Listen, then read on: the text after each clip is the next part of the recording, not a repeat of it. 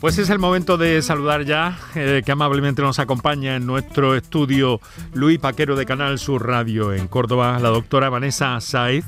Doctora, muy buenas tardes. Buenas tardes, encantada. Muchas gracias por estar con nosotros, por prestarnos este ratito de su tiempo en una época en la que desde el punto de vista asistencial, ¿cómo es esta época para las alergias, doctora?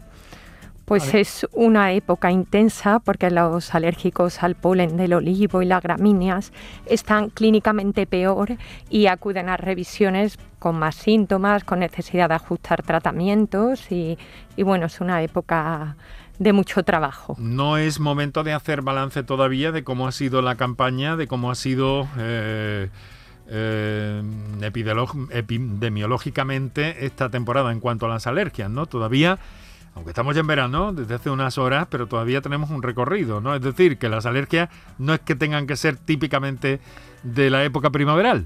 No, estamos ya finalizando lo que son las alergias de olivo y gramíneas, pero hay otras alergias el resto del año, como la alergia